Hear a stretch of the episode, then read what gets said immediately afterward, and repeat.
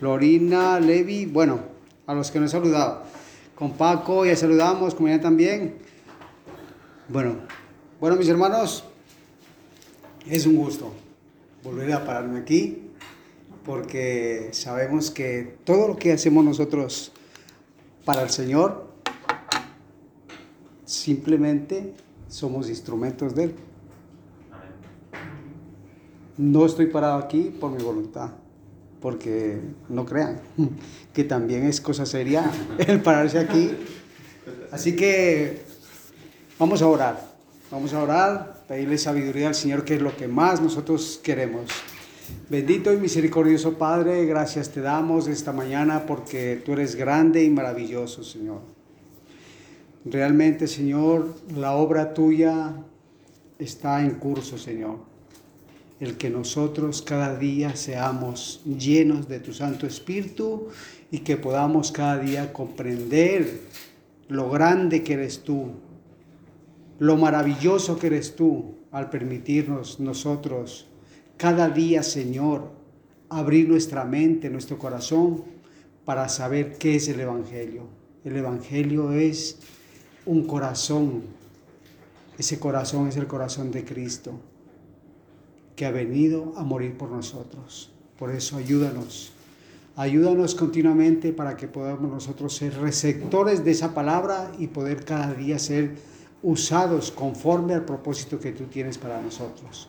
Te agradecemos, Padre, porque eres grande y misericordioso y en tus manos ponemos todo lo que vamos a hablar esta mañana para que seas tú permitiendo que cada corazón, Señor, sea abierto y receptivo a la palabra que tú tienes hoy. Te lo agradecemos en el nombre de Jesús. Amén. Bueno, mis hermanos, la palabra de hoy se refiere a la corona de vida. Qué precioso, ¿no? Saber que tendremos una corona. ¿Ustedes se imaginan cuando hay una elección de una Miss Colombia? ¿Qué pase? Miss Miss España, que pase, y les ponen la corona y cuando pase Miss Hijo de Dios y sea coronado por el Rey de Reyes, ¿se dan cuenta mis hermanos? La alegría que se sienten aquí las personas cuando reciben esa corona de vida. Ahora imagínense nosotros cuando recibiremos esa corona. Mónica, yo quiero que me ayude a leer, por favor, Santiago 1, vamos a leer del 9 al 18, con voz de trueno que usted tiene, ¿sí? si le escuchan, o si quiere pasar, bueno, lo que quieran. ¿Santiago 1 del qué? Del 9 al 18. Vale. El hermano que es humilde perdí, mentiras. El hermano que es de humilde condición, gloriese en su exaltación, pero el que es rico en su humillación, porque él pasará como la flor de la hierba, porque cuando sale el sol con calor abrasador, la hierba se seca, su flor se cae, y perece su hermosa apariencia. Así también se marchitará el rico en todas sus empresas. Bienaventurado el varón que soporta la tentación, porque cuando haya resistido la prueba, recibirá la corona de vida que Dios ha prometido a los que le aman. Cuando alguno es tentado, no diga que es tentado de parte de Dios, porque Dios no porque Dios no puede ser tentado por el mal, ni él tienta a nadie, sino que cada uno es tentado cuando de su propia concupiscencia es atraído y seducido. Entonces la concupiscencia, después de que ha concebido, da a luz el pecado y el pecado, siendo consumado, da luz a la muerte. Amados hermanos míos, no erréis. Toda buena dádiva y todo don perfecto desciende de lo alto, del Padre de las luces, en lo cual no hay mudanza ni sombra de variación. El que de su bondad nos hizo nacer por la palabra de verdad, para que seamos primicias de sus criaturas. Gracias, Mónica. Miren, mis hermanos, aquí el Señor que nos está mostrando desde el versículo 9 hasta el versículo 11, nos está mostrando cómo somos nosotros. En este momento, con esta carne, preciosos, pero mire como dice el Señor, somos como la flor del campo.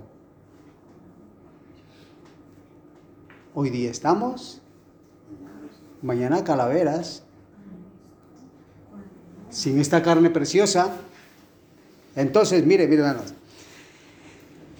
El hombre de humilde condición, dice la palabra de Dios, de humilde condición no quiere decir, por ejemplo, a las personas pobres por lo general se les cataloga como humildes. Pero hay ricos humildes.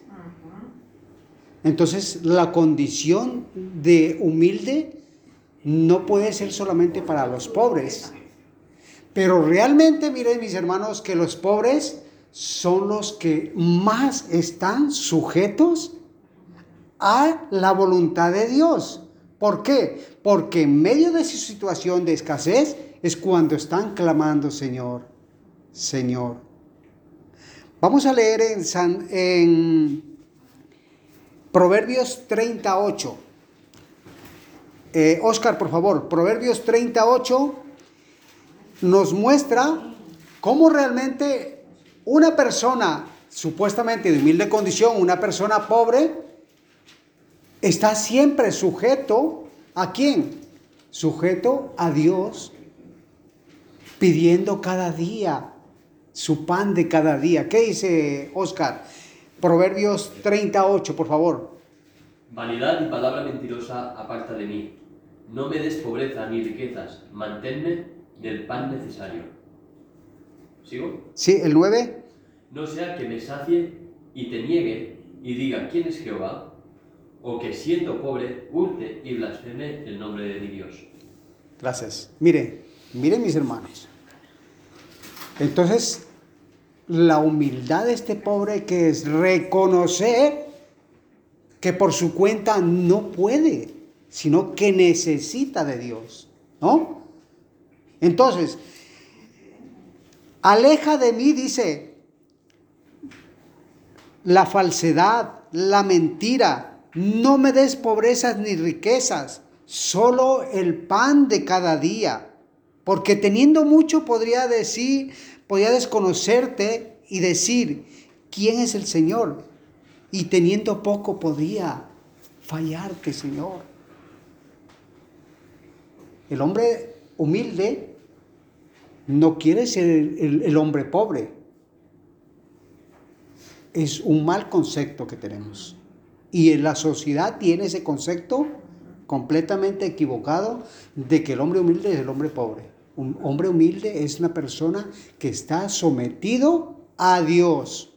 Ese es el hombre humilde, que está sometido a la voluntad de Dios porque sabe que por su propia voluntad no lo puede hacer. Porque de verdad, mis hermanos, hay personas pobres y hay pobres orgullosos en su ignorancia, porque son capaces de decir, da igual. No quiero aprender, no quiero conocer de ese Dios. Ya mañana trabajo y consigo el pan, porque saben de sus capacidades mientras tienen fuerzas, pero no se dan cuenta que un día este cuerpo va decayendo y quien sostiene realmente al hombre, reconocemos que es Dios. Entonces vemos la otra cara de la moneda. Ah, pero quería antes terminar con primera de Timoteo 6:8 que dice, "Así que teniendo sustento, abrigo, estemos contentos con esto, porque los que quieren enriquecerse caen en tentación de lazo y en muchas codicias necias, dañosas, que hunden a los hombres en destrucción y perdición, porque raíz de todos los males es el amor al dinero, el cual codiciando alguno se extraviaron de la fe y fueron traspasados a muchos dolores. Timoteo 6:8 nos habla muy claro cuando nosotros nos desviamos en el sentido en que nosotros tenemos que fijar nuestra mirada. Nuestra mirada está mirada fija a quién, a quién es nuestro proveedor.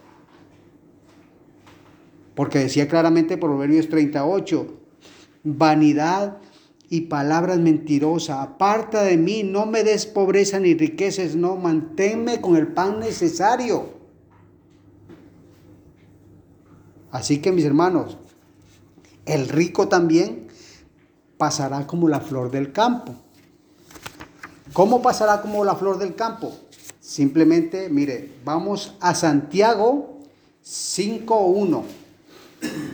El rico que es orgulloso, que se vanagloria de lo que ha podido conseguir, mas sin embargo, el Señor cómo lo ve. Santiago 5.1. A ver, Santiago, por favor. Santiago 5.1. Dice, vamos ahora, ricos, llorad y aullad por las miserias que os vendrán. ¿Sigo? Siga. Eh, 5.1 hasta el 5. Vuestras riquezas estarán podridas y vuestras ropas están comidas de polilla. ¿Hasta cuál, perdón? Cinco. Hasta el 5. Lee más fuerte que te escuchen acá. Vuestro oro y plata están enmohecidos, y su moho testificará contra vosotros, y devorará del todo vuestras carnes como fuego. Habéis acumulado tesoros para los días postreros. He aquí clama el jornal de los obreros que han cosechado vuestras tierras, el cual por engaño no les ha sido pagado por vosotros. Y los clamores de los que, han, de los que habían cegado han entrado en los oídos del Señor, en los oídos del Señor de los ejércitos. Habéis vivido en, en deleites sobre la tierra y sido disolutos. Habéis engordado vuestros corazones como en día de matanza. Habéis Hasta- condenado y dado muerte al justo. Hasta ahí, no- hasta ahí, hasta el 5. Muchas gracias. Miren mis hermanos, cómo el Señor de verdad cataloga a las personas que poseen riquezas y que ponen su confianza en lo que tienen, en lo que tienen.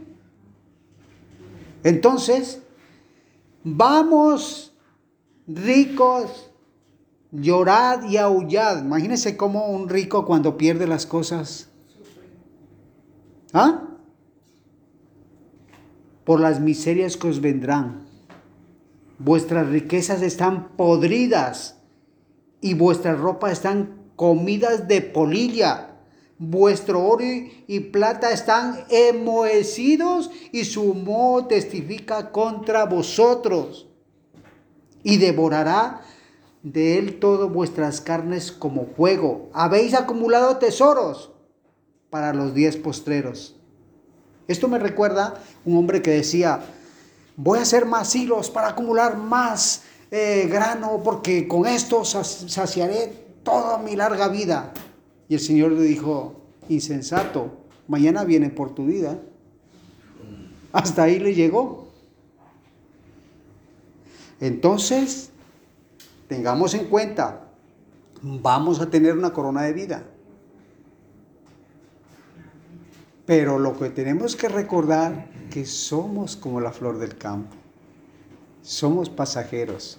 El libro de Santiago se escribió más o menos en el año 46, cuando más o menos salía Santiago por Jerusalén, veía que en los meses de primavera salían unas flores hermosas, pero se acababa la primavera, se marchitaba, y eso hacía relación él de cómo es nuestra vida. Y leyendo sobre esto, encontré una reflexión que les quiero compartir, en la cual vamos a poner atención cómo realmente el mundo ve cómo somos nosotros. Dice, mire, cuando mueras, no te preocupes por tu cuerpo. Tus parientes harán lo que sea necesario de acuerdo a sus posibilidades. Ellos te quitarán la ropa, te van a lavar, te van a vestir, te van a sacar de tu casa y te van a llevar a tu nueva dirección. Torrero, el cementerio. Muchos vendrán a tu funeral a despedirse, algunos cancelarán compromisos, hará hasta faltarán al trabajo para ir a tu entierro.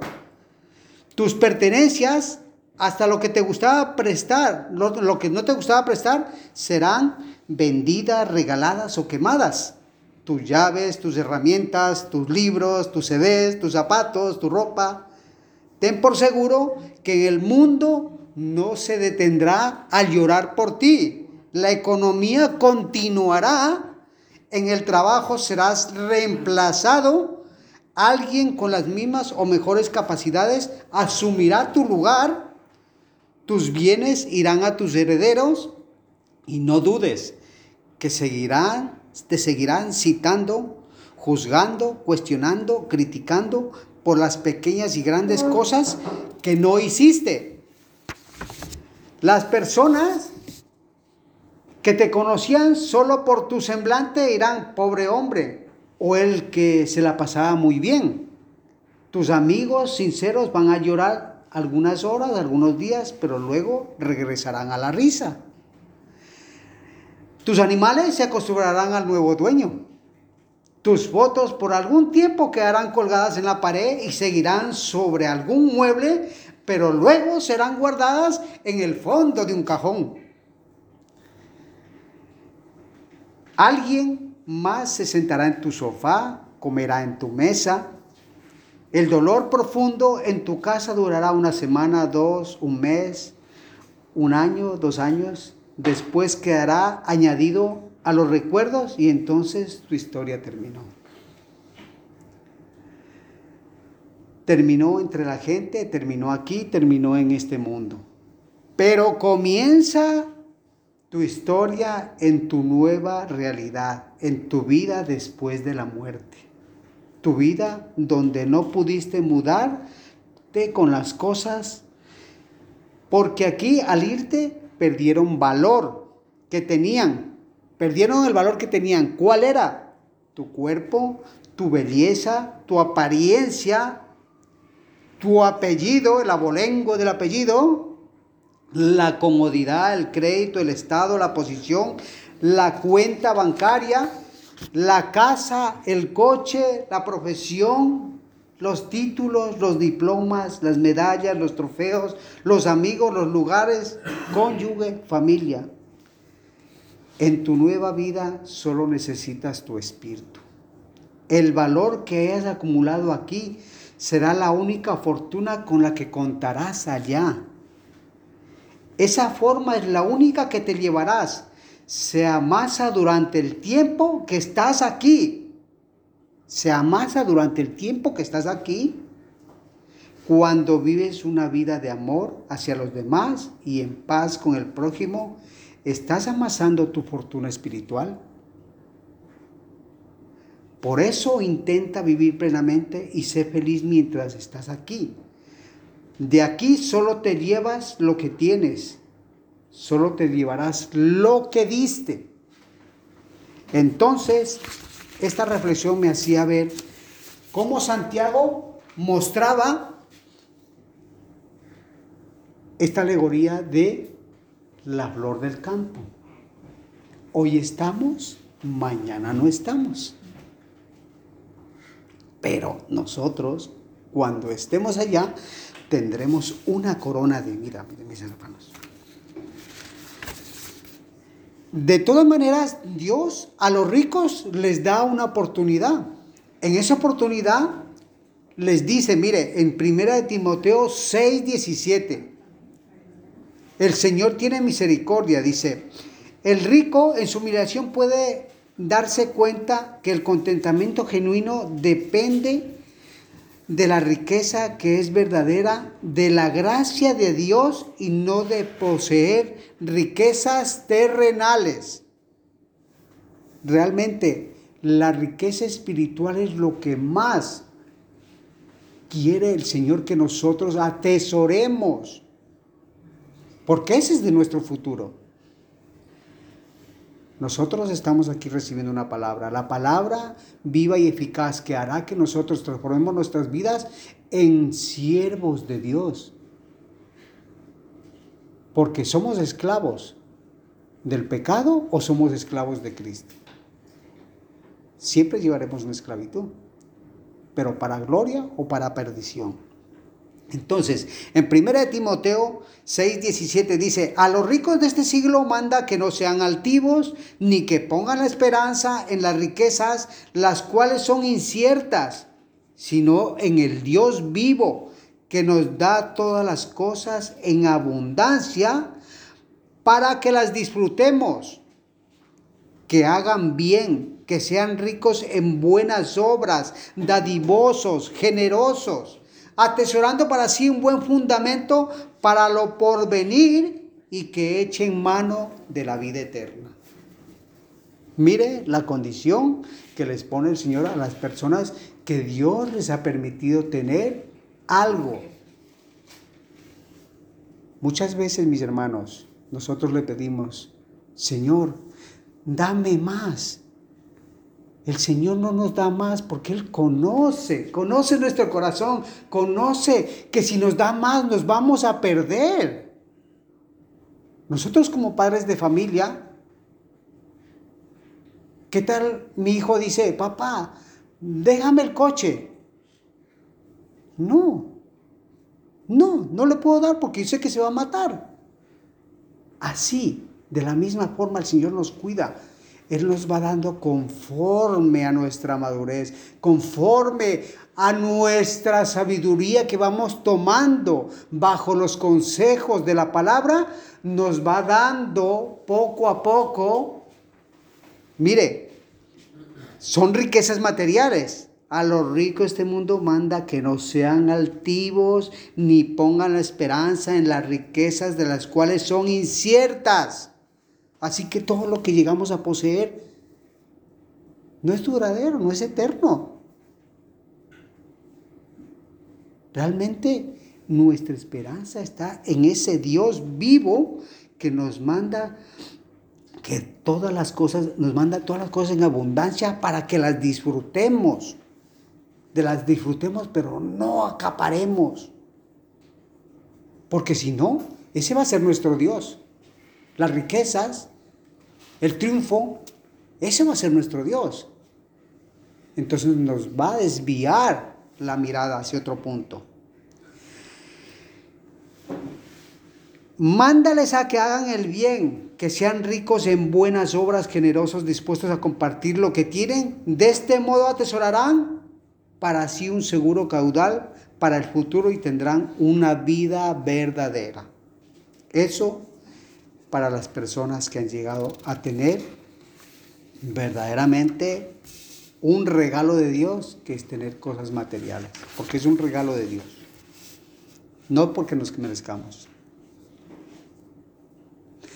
Entonces, vamos, Santiago 1.14 dice, sino que cada uno es tentado de su propia concupiscencia y es atraído y seducido Vamos a ver por qué nos dice Santiago que nosotros somos tentados de nuestra propia concupiscencia. Primeramente, ¿qué es concupiscencia? Todos los malos deseos de nuestro corazón. Repítelo fuerte, por favor, que te escuchen todos. Todos los malos deseos de nuestro corazón. Nuestra concupiscencia es lo que tenemos guardado, atesorado aquí dentro. Yo soy el primero.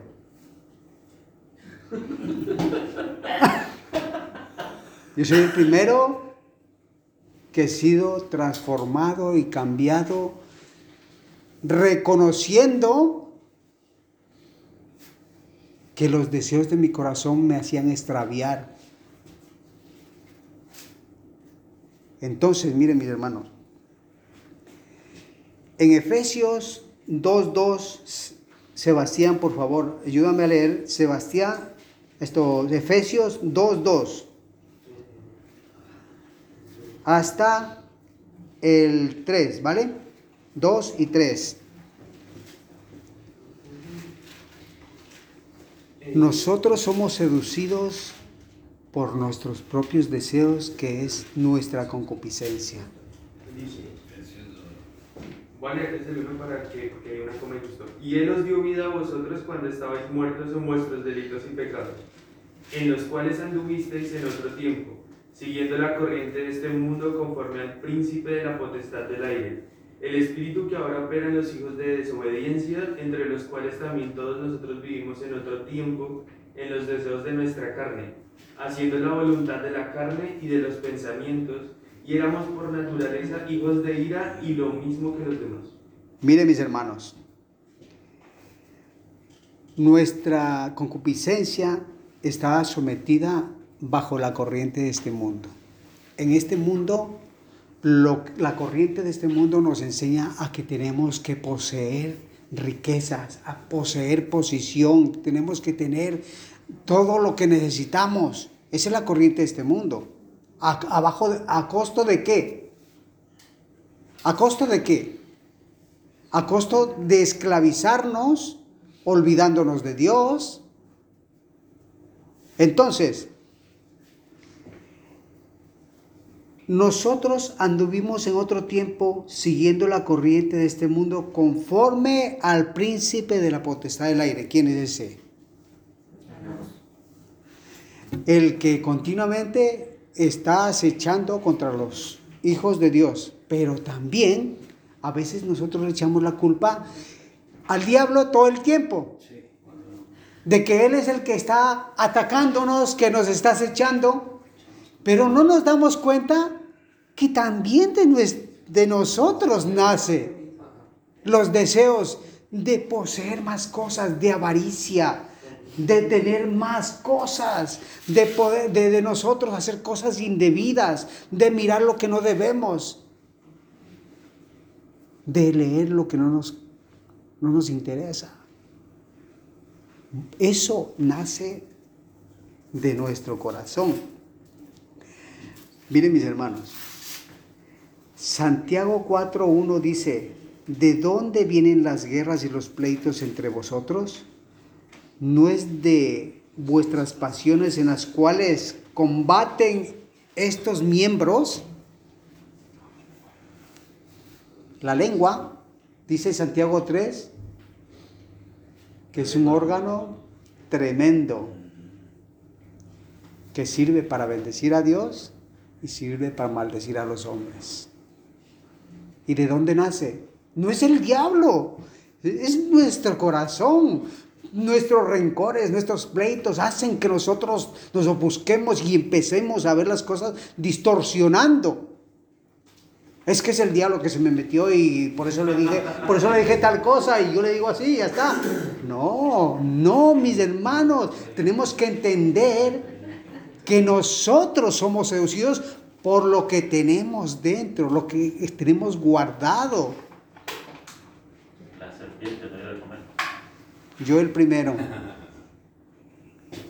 he podido ver esas cosas en las cuales el Señor va trabajando en cada uno de nosotros, haciéndonos ver que nuestros miembros, la lengua es un miembro, el cual enciende grandes fuegos.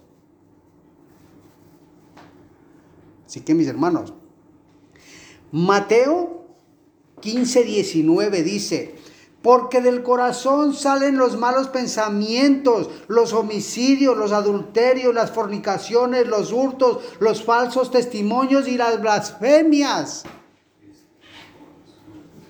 En Mateo está hablando el Señor Jesucristo, nos está mostrando la condición la que somos nosotros.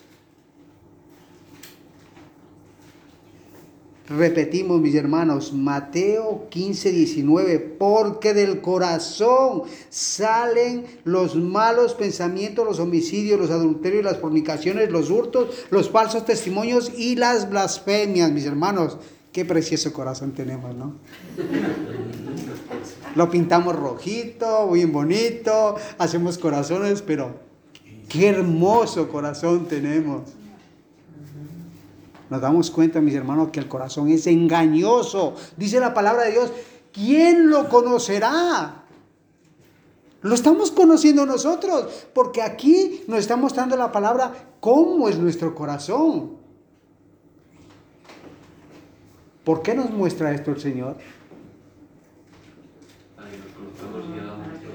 Para que nosotros empecemos a vernos de verdad internamente, a vernos como somos, mis hermanos, donde debemos ahora arrepentirnos, porque ese es el mensaje del Evangelio, cambiar de sentido. Arrepentirse es cambiar de sentido y empezar a caminar bajo esa dirección. Continuamente le dijo a mí, continuamente le digo a mi hijo, hijo, por favor, saluda, estudia, come bien, pórtate bien. De la misma manera, ese Dios misericordioso, ese Dios de amor, hoy nos está hablando, haciéndonos reflexionar cuál es la condición nuestra, concupiscencia, nuestro corazón. Entendamos que somos como la flor del campo. Hoy estamos, mientras estamos en este tiempo, debemos cultivar esto que está aquí dentro, nuestro espíritu, no esta carne. No esta carne, porque esta carne es como la flor del campo, hoy día está, mañana no está. Entonces, vamos a Gálatas 5, 16, donde el Señor nos dice, mire, digo pues, andad en el espíritu y no satisfagáis los deseos de la carne, porque el deseo de la carne es contra el espíritu y el espíritu contra la carne, y estos se oponen entre sí para que no hagáis lo que quisieres. Repetimos, mis hermanos, Gálatas 5:16. Digo, pues andar en el espíritu no satisfagáis los deseos de la carne, porque el deseo de la carne es contra el espíritu y el espíritu contra la carne y estos se oponen entre sí. La palabra de Dios nos enseña en Corintios también que el hombre natural no entiende lo espiritual. ¿Quién es el hombre natural? El que no conoce al Señor. En cambio, el espiritual ha sido abierto los ojos como lo ha hecho con nosotros, nuestro entendimiento, y nos muestra la condición que somos para poder nosotros arrepentirnos y empezar un nuevo camino. Santiago 1.15 dice, entonces la concupiscencia después de haber concebido la luz, da a luz pecado y el pecado siendo consumado da luz la muerte. El Adán cuando pecó, el Señor le dijo, morirás. Físicamente no murió, no murió. Espiritualmente muere. Yo puedo decirlo. Espiritualmente he muerto porque yo un día conocí al Señor, deleité de los placeres de estar con el Señor, pero mi concupiscencia me hizo apartar para deleitarme en los deseos de mi carne. Entonces, espiritualmente estaba muerto, vacío, me sentía solo, me sentía abatido.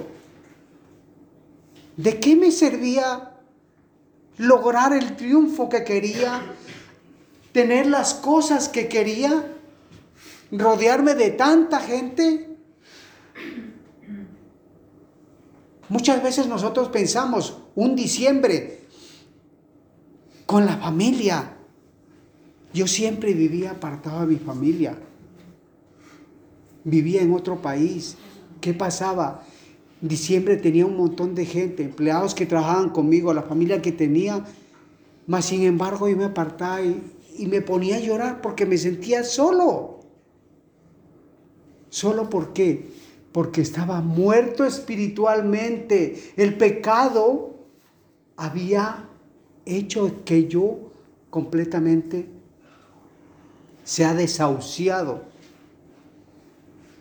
Misericordioso el Señor. Qué bueno el Señor, de verdad. Que permite que podamos volver a tener otra oportunidad, ¿no? Qué precioso saber que mientras estamos en esta tierra, Sabemos que seguiremos fallando, pero bendito el Señor abogado, tenemos al Señor Jesucristo, al cual podemos acudir libremente, continuamente y pedirle, Señor, ayúdanos. Todos los héroes de la fe de, de Hebreos 11, todos fueron hombres escogidos por Dios.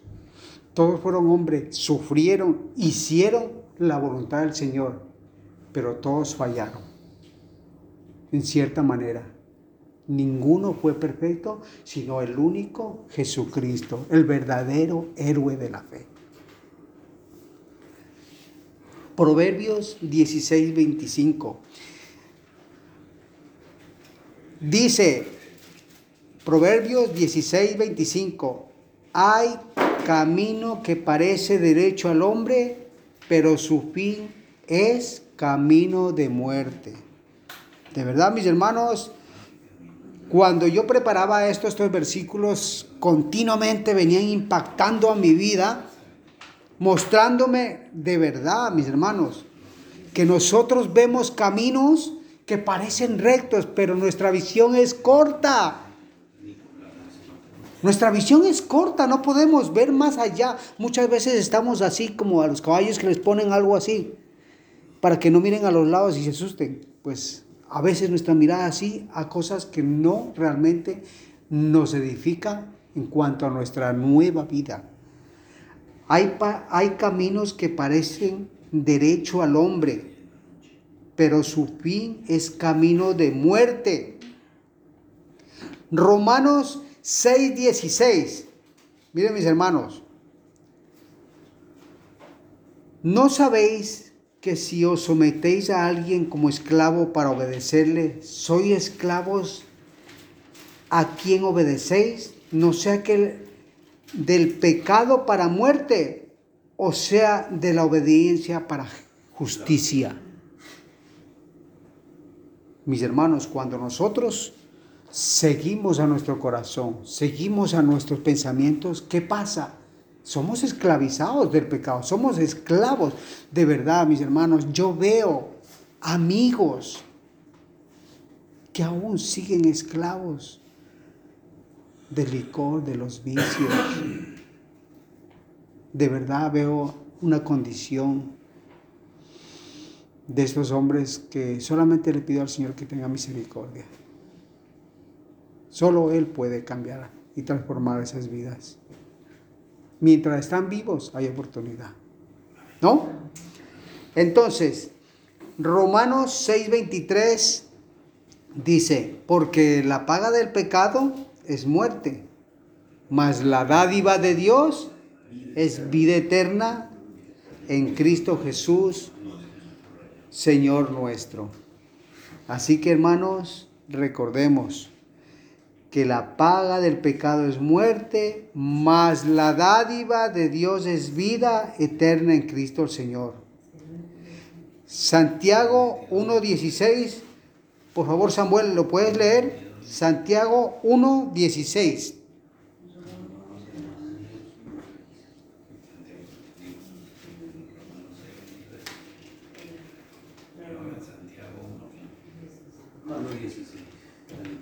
Amados hermanos míos, no erréis.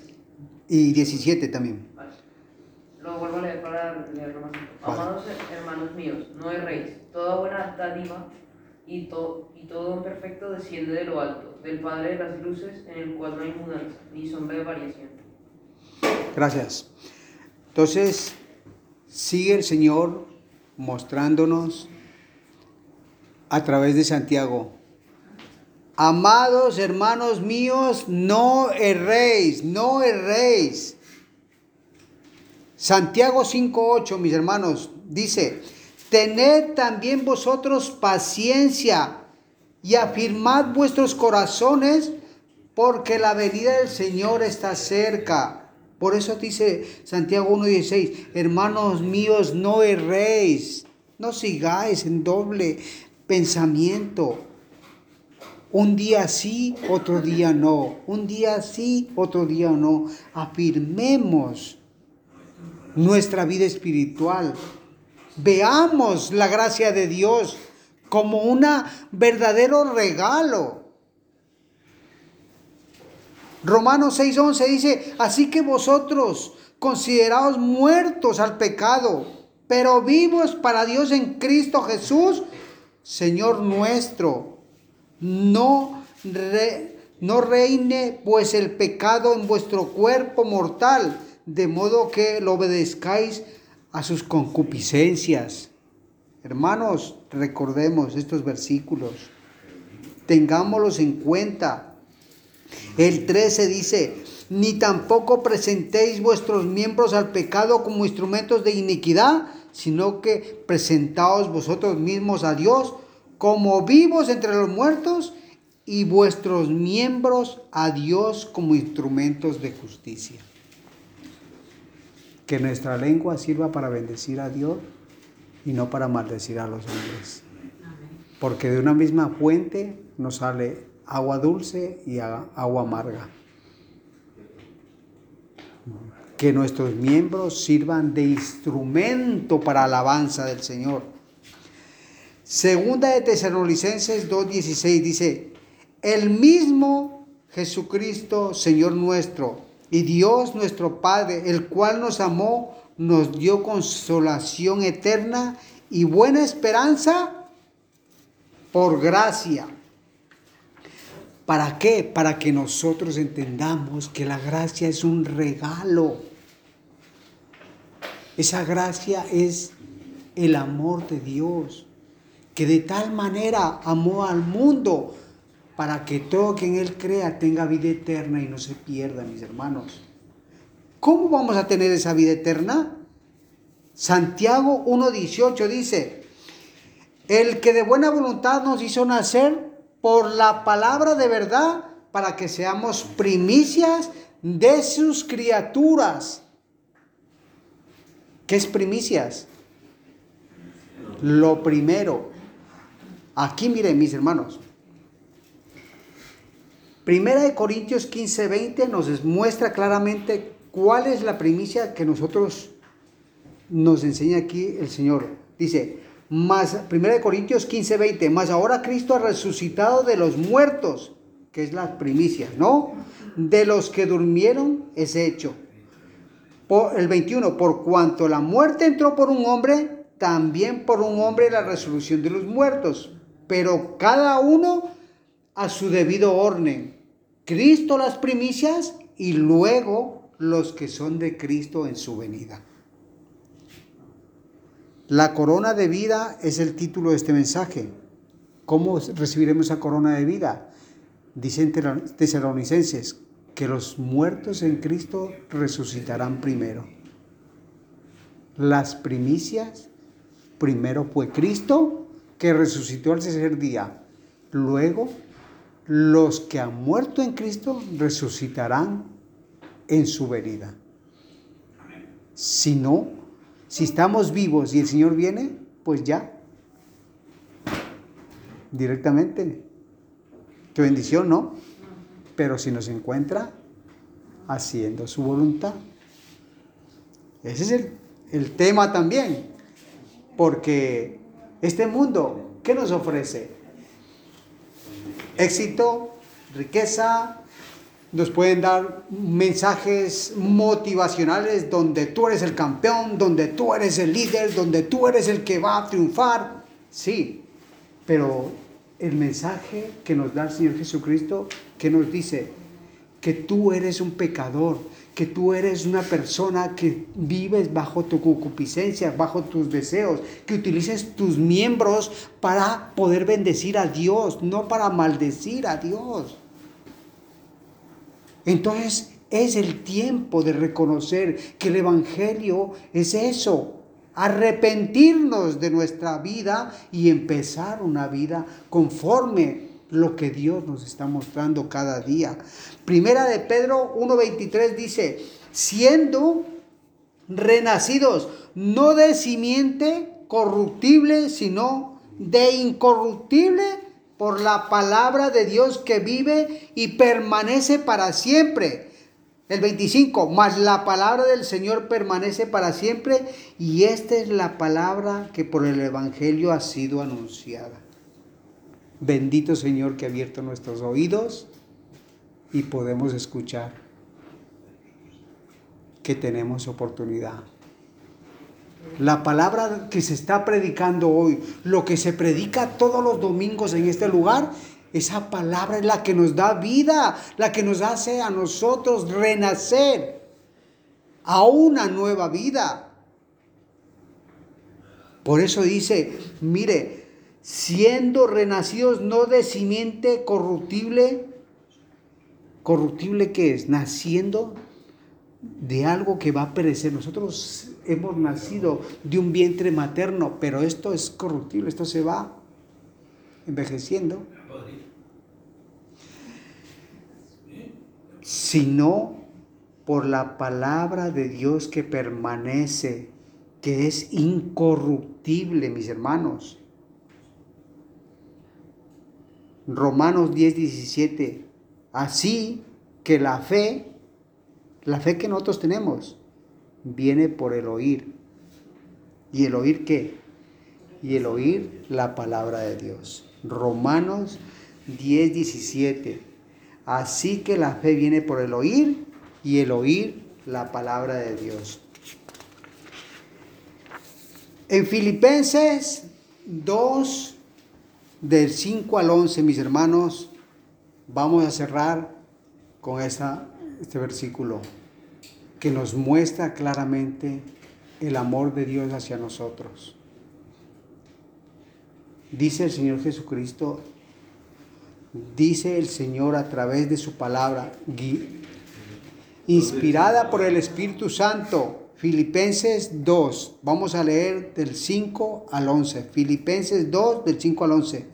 Dice pues, escuchen mis hermanos, haya pues en vosotros este sentir que hubo también en Cristo Jesús, el cual siendo en forma de Dios, no estimó ser igual a Dios como cosa que aferrarse, sino que se despojó a sí mismo tomando forma de siervo, hecho semejante a los hombres, y estando en la condición de hombre, se humilló a sí mismo, haciéndose obediente hasta la muerte, y la muerte de cruz, por la cual Dios lo exaltó hasta lo sumo y le dio un nombre que es sobre todo nombre, para que en el nombre de Jesús se doble toda rodilla de los que están en los cielos en la tierra y debajo de la tierra. Y toda lengua confiese que Jesucristo es el Señor para gloria de Dios Padre. Bendito y misericordioso el Señor. Vamos a orar, mis hermanos. Bendito Padre Celestial. Gracias te damos, Señor, porque realmente, Señor, tú eres grande y maravilloso